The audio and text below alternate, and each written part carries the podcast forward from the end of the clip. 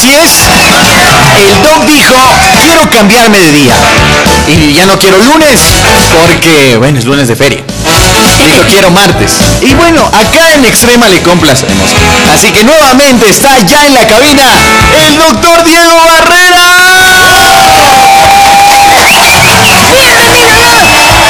Hola chicos, ¿cómo están? Ya me pusieron más alto el micrófono. Eso. Todo crece aquí. ¿No le, no le gusta muy arriba, más abajo, no? No, no, más abajito. Ah, ya, ya, ya. sí, ya, ya veo que, que tenían otro invitado ya. Claro. Ahí estábamos conversando No, tras pero ya me bambalinas. voy. No, Para que vea, ya le para un que cliente, un va- cliente. va- que ya no va- vaya para allá. sí, más, más que también cliente para que le instruya que tenemos que esterilizar. Claro, no, vamos a pues. informarnos, sí, sí, sí, ya vamos a, a ver si, si difundimos más un poco el tema de la, de la esterilización, como siempre, yo creo que es algo importantísimo. Justo recién llegaba de una reunión eh, bien importante, justo para fomentar el tema de la esterilización, para tratar de buscar canales como con ustedes, ¿no? Para poder educar a la comunidad. Yo Bien. creo que el- el- la finalidad siempre va a ser educarnos y si nos educamos vamos a cambiar realmente el- el mundo. Qué bueno, Doc, qué bueno. Es que esa, esa es la meta y ese es el punto principal. Cambiar la mentalidad de la gente para que conviva, ¿no? Con la flora, la fauna, que es lo primordial en nuestro país. Pero, Doc, coméntenos de qué vamos a hablar el día de hoy, cuál es el tema para informar a nuestros extremos y extremas.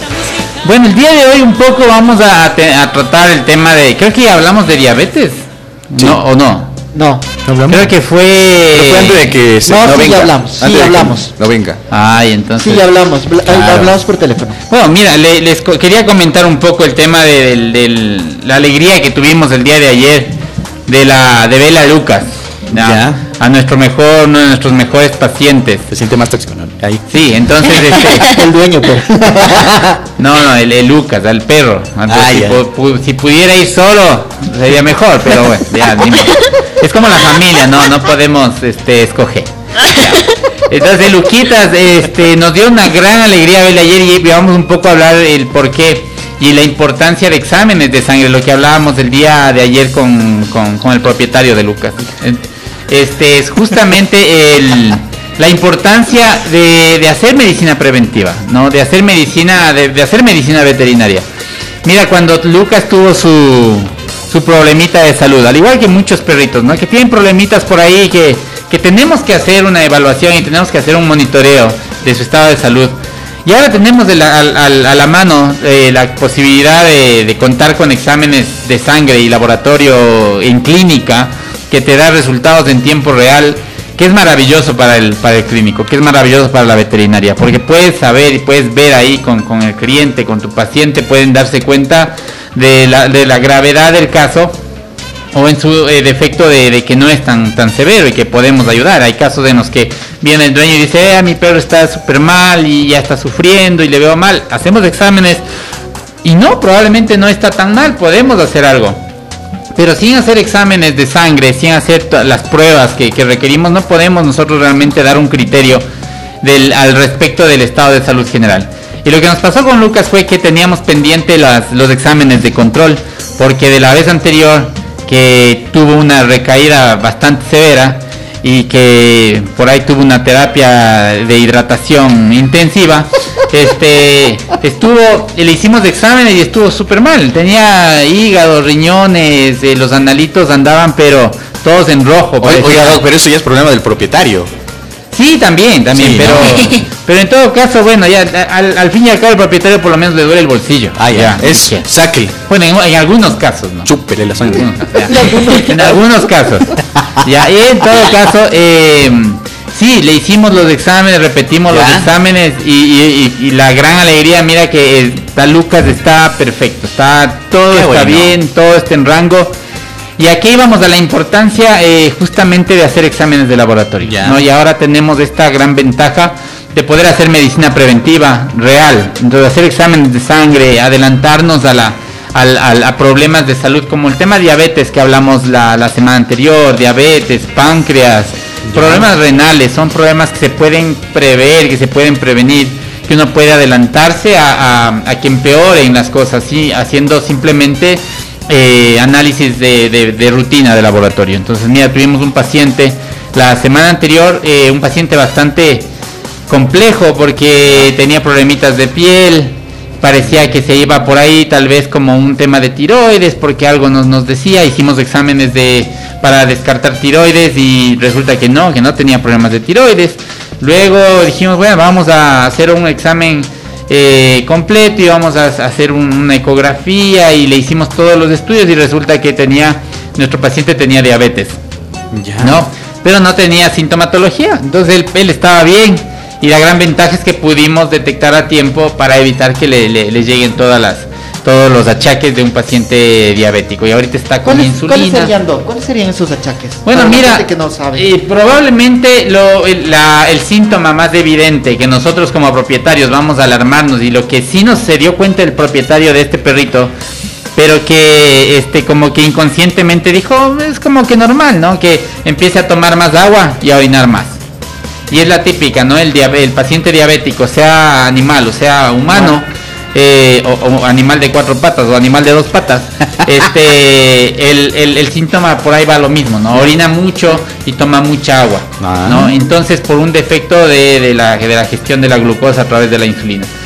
Y claro, él eh, cuando le dijimos que tiene diabetes y será y nos dijo sí está, le veo que está orinando más y, y que está tomando mucha más agua, entonces ya es uno- un síntoma, pero no es un síntoma eh, severo, ¿no? Porque los pacientes con diabetes empiezan a perder peso muy rápido, eh, empiezan a decaerse mucho y llega un momento en el que, mira, se descompensan totalmente y, y incluso hay el, el conocido el, el coma diabético, Coma ¿no? Ah, que en verdad el perro llega descompensado totalmente. Mires eh, analitos y están dañados ya riñones, están dañado hígado, está, eh, tienes con problemas ya renales, tienes de cetoacidosis, ya que es cuando el cuerpo empieza a producir muchos cuerpos cetónicos y, y el cuerpo se empieza a intoxicar.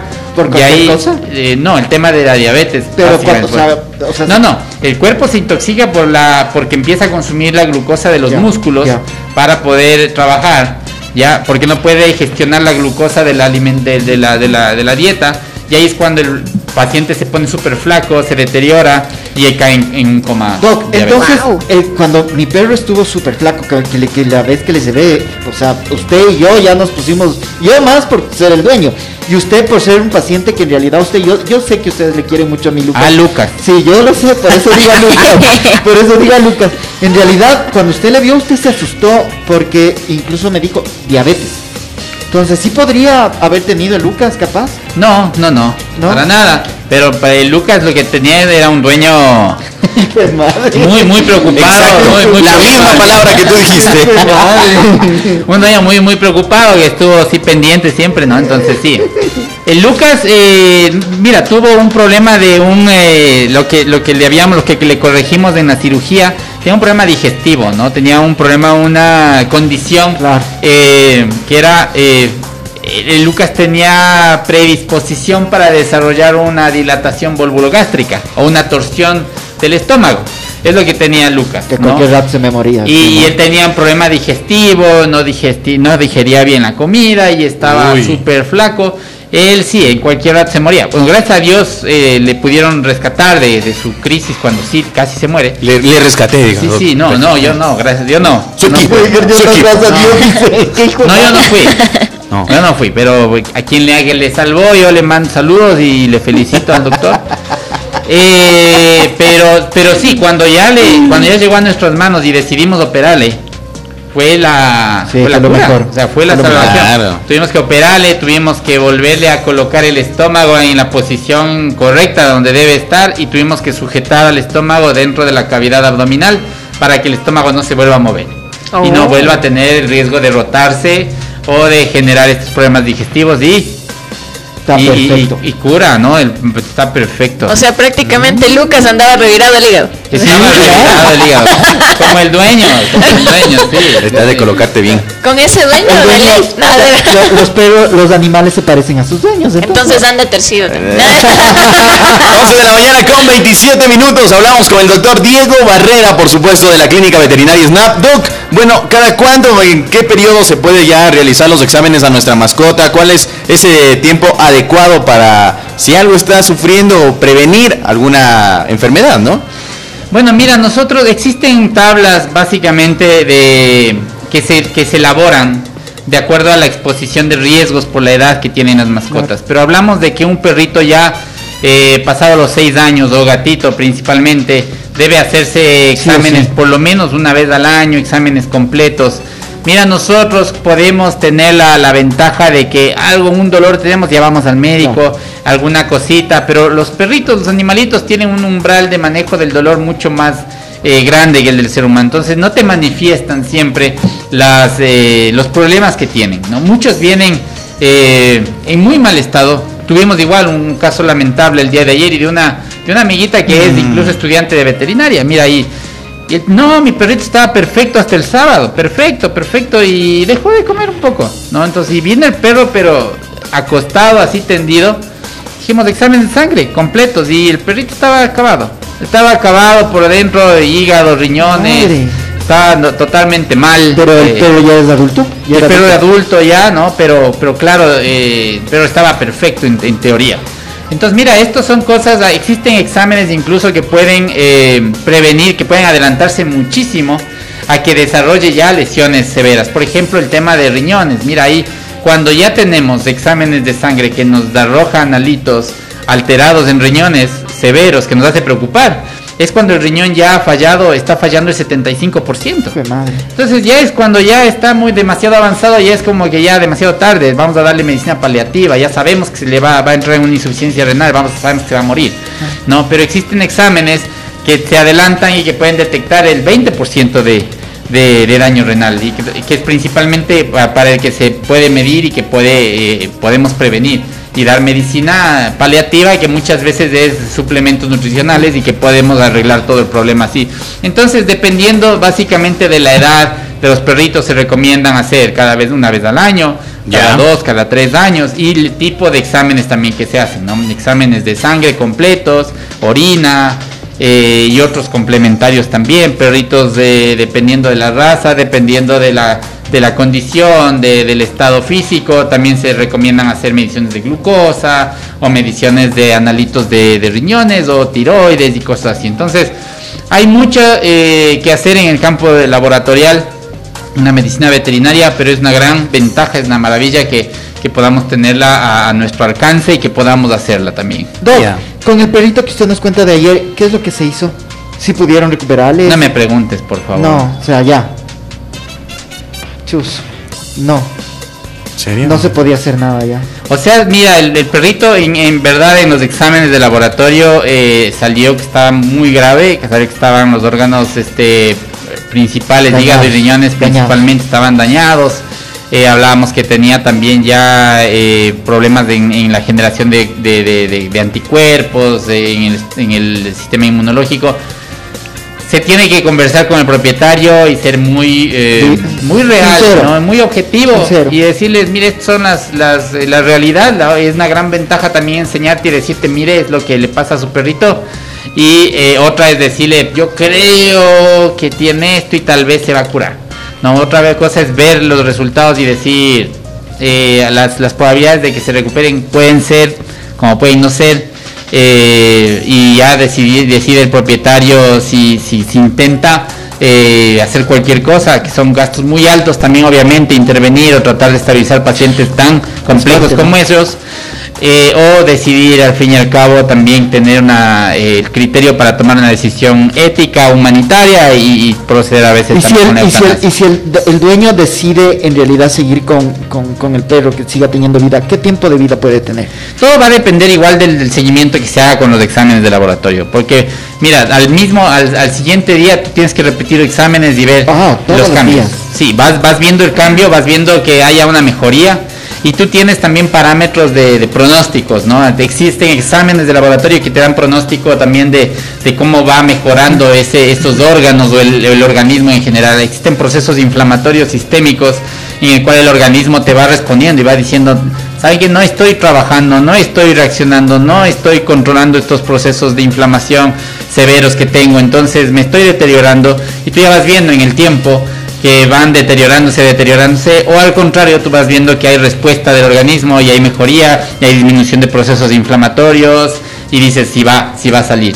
Entonces todo va, todo va, a- todo va a depender de un seguimiento que tú puedes hacer a través del laboratorio, porque no, no puedes predecir con una bola mágica, Claro. sería hermoso, ¿no? Pero no se puede, hay, no hay todavía esas bolas. Doc, saliéndonos un poquito del tema, el otro día me hacían eh, una, me, me llamaron me- y me, me olvidé de contarlo ayer. Me decían que de un maltrato animal, eh, ¿cómo, cómo se puede hacer para cuando quieren denunciar esa parte? ¿Qué es lo que de- deben hacer?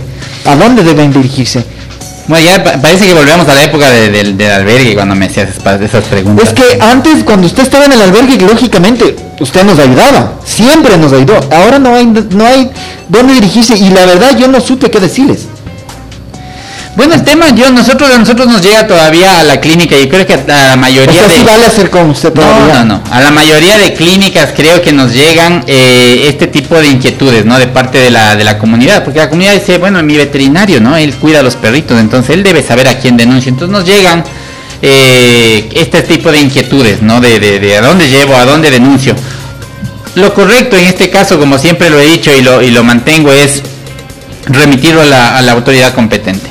Yo sé que me vas a decir, pero no sirven, pero no hacen nada, pero eso es lo correcto. Lo correcto es decirles, vean, señores eh, municipios, señores Comseca, señores albergue municipal, eh, remitimos estas denuncias. O las, o, o las personas digan, llamen al albergue y digan, vean, señores, tengo esta denuncia eh, de la clínica veterinaria SNAP o de la radio extrema, nos dijeron que denunciemos acá. Entonces, De la clínica nada más. entonces, este, ayúdenme con la denuncia. Yo creo que la presión social y la presión de la necesidad que existe de atender las denuncias va a hacer que se reactive, va a hacer que, que el, que el municipio tome cartas en el asunto y pueda mm, eh, este, reactivarse. Porque en cambio, si nosotros le dejamos y decimos, no, vamos a ar- armar una brigada de rescate y de Claro. ayuda, nosotros estamos quitándole la gran oportunidad a la ciudad de tener un, un componente de, de control animal que debería siempre estar ahí, que es de, que es de la autoridad municipal. Ya, mira, ahí están las respuestas, por supuesto. Así que, Doc, para evitar todo esto que conlleva que nuestra mascota tenga algunos casos muy graves, ¿a dónde deben acudir? ¿A qué clínica? Por supuesto, que es la mejor y que está en extrema 92.5. Pues ya sabes a qué clínica. ¿A cuál? Pare- Parece que parece del tuco ya. Ubícate. Ubícate. Oye, oye, ¿se, da- se dan cuenta cómo me ama, cómo me quiere, cómo me extraña. Ah, No, Sobre porque me vino saludando a mí. Sobre todo con la taza que me da Sí, no, taza. es hermosa. había, había la taza azul, Es- no hay. sí, no. Es, es única, ¿no? Es una tacita, me- yo tengo, me voy a llevar de recuerdo, si me, si me lo permite Radio Extrema. Sugerente, Pancho, por favor. Al chief, al chief, usted reclame la taza azul que había aquí. No Ya, sé yo le traje la taza. Ya le voy a traer otra. Gracias, Negrito. Bueno, este, nos encuentran en Clínica Veterinaria SNAP. Estamos ubicados en la avenida Jacome Clavijo y Marcos Montalvo, esquina.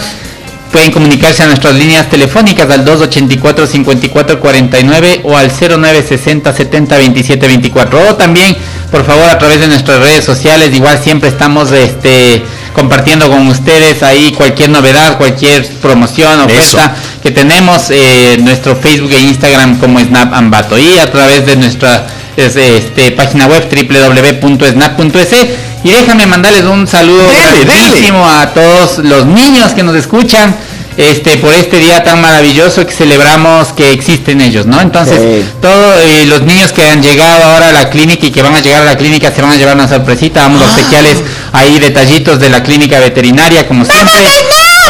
Así es que bueno, vamos a vamos a tener sorpresitas para todos nuestros nuestros este, visitantes. Y a quienes tenemos un niño adentro, bien adentro, Bueno, si tienes como de niño ya eso no es nuestro problema, pero eh, habrá médicos que puedan ayudarte. Negrito. Mi hijo todavía le falta desarrollo. Sí, sí, sí, bueno, por ahí ejercicio, una pesita, no sé. Hay, operaciones, ¿no? Hay operaciones. Sí, sí, unas bombitas también. Oye, claro, la que le hicieron al, Gracias, al- al Andrés García, al, al- al actor, al actor mexicano que es cubano, Andrés García. Le, hicieron eso y- Ahora, antes tenía así, ahora tiene así. medio milímetro más. Eso. Oye, hoy vamos a estar también en la clínica Snap. Con, Eso. con la Vega vamos a estar el día de hoy y mañana vamos a estar con la OSA. Ay, qué bueno. Les tocó el, eh, claro, el doble dije, pasa esto con el Lucas. Me dijo, tráele. Entonces me dijo de una vez, por favor, yo le dije, Pancho, yo sí le dije. No, ya mañana, mañana está aquí tu con Yo sí le este. Panchito. Yo sí le dije. Ayer le dije. Ayer le dije y me le dije cuatro veces. Doc, el con que quiere el Pancho, por favor, coja. Ya, ya, mañana les llevo. porque yo iba a traer, y le dije, Doc, usted va mañana, entréguele al Pancho mañana mismo. Dijo, bueno, y el Doc no lo hizo. Es la mala fe, Panchito, es la mala fe. Podría coger de las vitrinas de él, ¿no? Él de- No, no es mi, no es mi sitio, no es mío, ¿cómo voy a coger algo que no es mío? Oye, lo, lo bonito del Día del Niño es que se pelean como niños, ¿no? Es lo, lo- lo bonito. dale, Pancho, dale. A, a continuación, mi Un compañero. microfonazo. Pensé que iba a quitar mi taza. Le- que le robaran la taza azul que el, que el, que el negro trajo. Que no hay taza. Nosotros, Doc, le agradecemos por toda la información que nos brindó el día de hoy, pero antes de que se vaya, ya sabe que de aquí no Oye, se va. negrito, negrito, espérate. ¿A qué horas va a estar hoy, doctor? Hoy la clínica atiende de 8 de la mañana a 8 de la noche. No cerramos al mediodía. ¿Usted va a ir hoy? Yo sí, por Ya, supuesto. pues de la tarde voy con la besa. Otra vez. Ya, el canje. A ver, Doc, le voy a decir la pregunta de la mañana. La pregunta de la mañana dice: Te extiendo y te abro. No cabe duda que te hundo una cuarta de carne cruda. ¿Qué es? No, eso yo no sé, porque de, de, car- de carne yo no sé, negrito. De, carne, de- como quiera de vegetales. él no me decías de un pepino, una zanahoria, pero carne no. Ahí sí me la ganaste. Sí, y usted también me ganó una hoy. No. Doc, le enviamos un abrazo y que por supuesto esté el otro martes junto Ahí a está, nosotros. Ahí está la, tacita, ya somos- ahí está la tacita, ya ya ha tenido. Bueno, pues, pero no, esta está más hermosa la que me dieron. Verá, la taza que usted nos dio, yo en mi casita uso bien. Sí, eh, en el- para el baño, no sé, para, para poner el agua ahí. Voy voy voy a traer- Sí, claro, sí, Voy a traer, sí. voy a traer esa taza acá y voy a poner tuco. Para que nadie. Todos ahí, Bueno, todos está bien, con su bien, respectiva con su taza. voy a traer mi tacita Ya, dice, ya, dígale, bueno. Bueno, está bien, tú, tú Bueno, eres dueño de la taza. Nosotros ya regresamos. Por supuesto, estás bien agarrado de la piola aquí en Extrema FM.